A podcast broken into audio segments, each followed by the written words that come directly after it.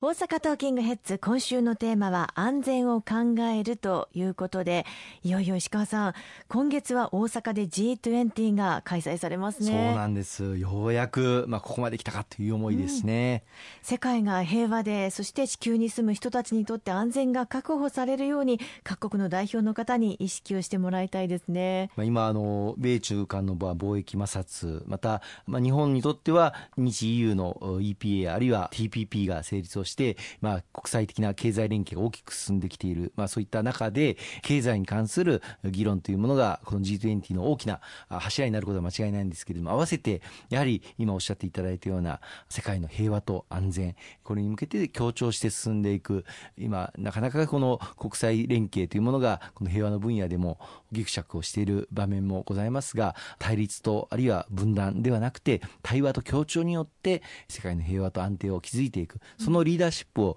日本が議長国として今回の G20 サミット発揮をしていかなければいけないというふうに思っていますこの大阪で世界中の首脳陣が集まって日本で初めてやる国際会議 G20 サミットが行われるというのは本当にあの誇らしいですしその成功に向けて全力を尽くしていきたいと思うんですよね。まあ、これだけグローバル化をしてきますと自国の利益だけを求めるというようなものもちょっと違うのかなというような気もあります、まあ、双方が利益を得られるようなウィンウィンの関係性というのを築いていくのがやはり大切ですよね。全くその通りですね。あの外交のやはり本質というのはお互いやっぱり、えー、国と国の主張あるいはあ利害というものがある中で、どうそのお互いのまあ利害を調整をしていくのかそしてそれぞれがウィンウィンの関係を構築していけるのか、まあ、そこにあると思うんです。私もまあ長年外務省で働かせていただいて相手の国のことをよく知りそして相手の国が何を希望しているのか期待しているのか何が課題なのかそれをお互いによく知り合っていくこと。それによって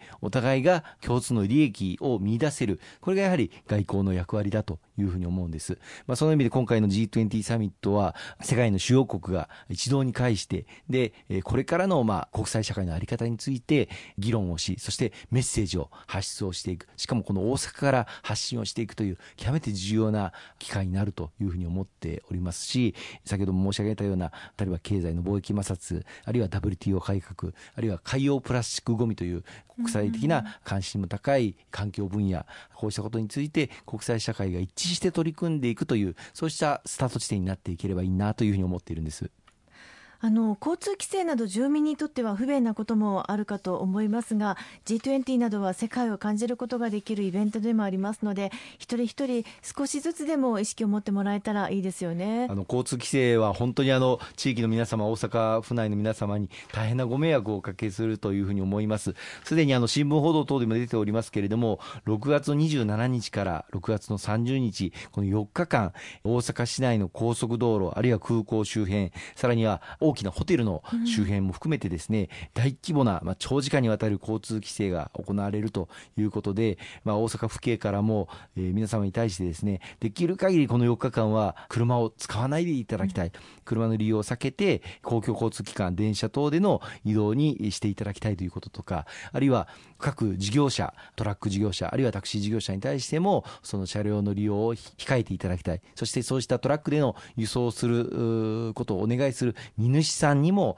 こうした作業を大阪ではできる限り少なくしてもらいたい。さらには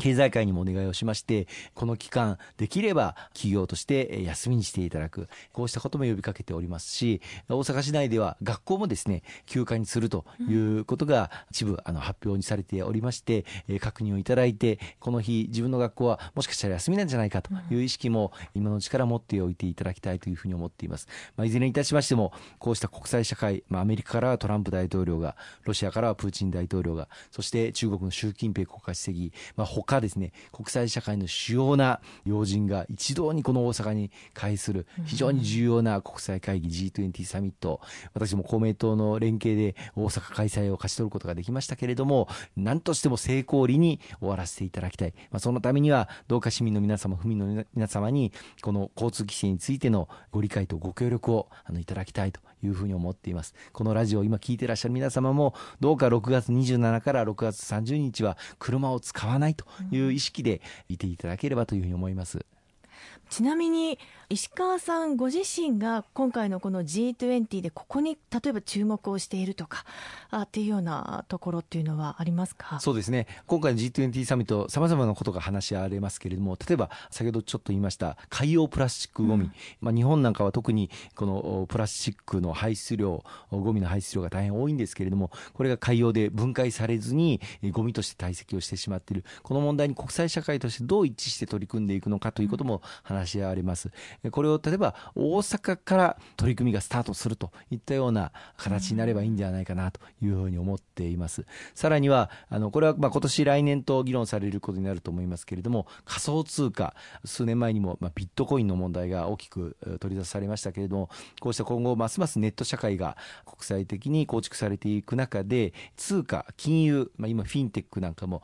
非常に様々取り出されていますけれども、この仮想通貨について、あるいは暗号資産というふうにも言われますが、こういったものを国際社会としてどうルールメイキングをしていくのか、うん、これもこの大阪でしっかり議論をしていただいたということが、今後、世界のまあ基準となっていく可能性があるんですね。その大阪で議論したという、この大阪の名前が、こうした分野において残っていく。今後とも将来にわたって、あの大阪の会議がスタートだったということが記される、そういった G20 サミットになるといいなというふうに思います。うん、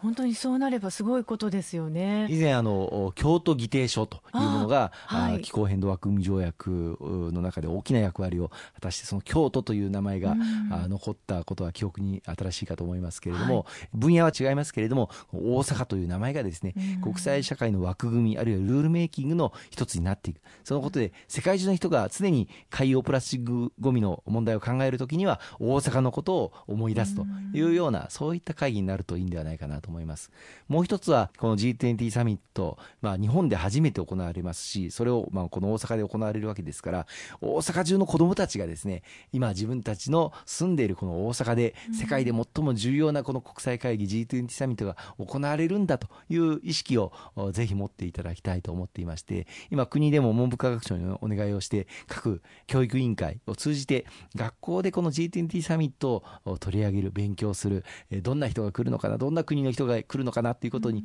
意識を持ってもらうそういった学校現場での取り組みにも期待をしたいと思っています。今週もたくさんのお話をいただきましてありがとうございました。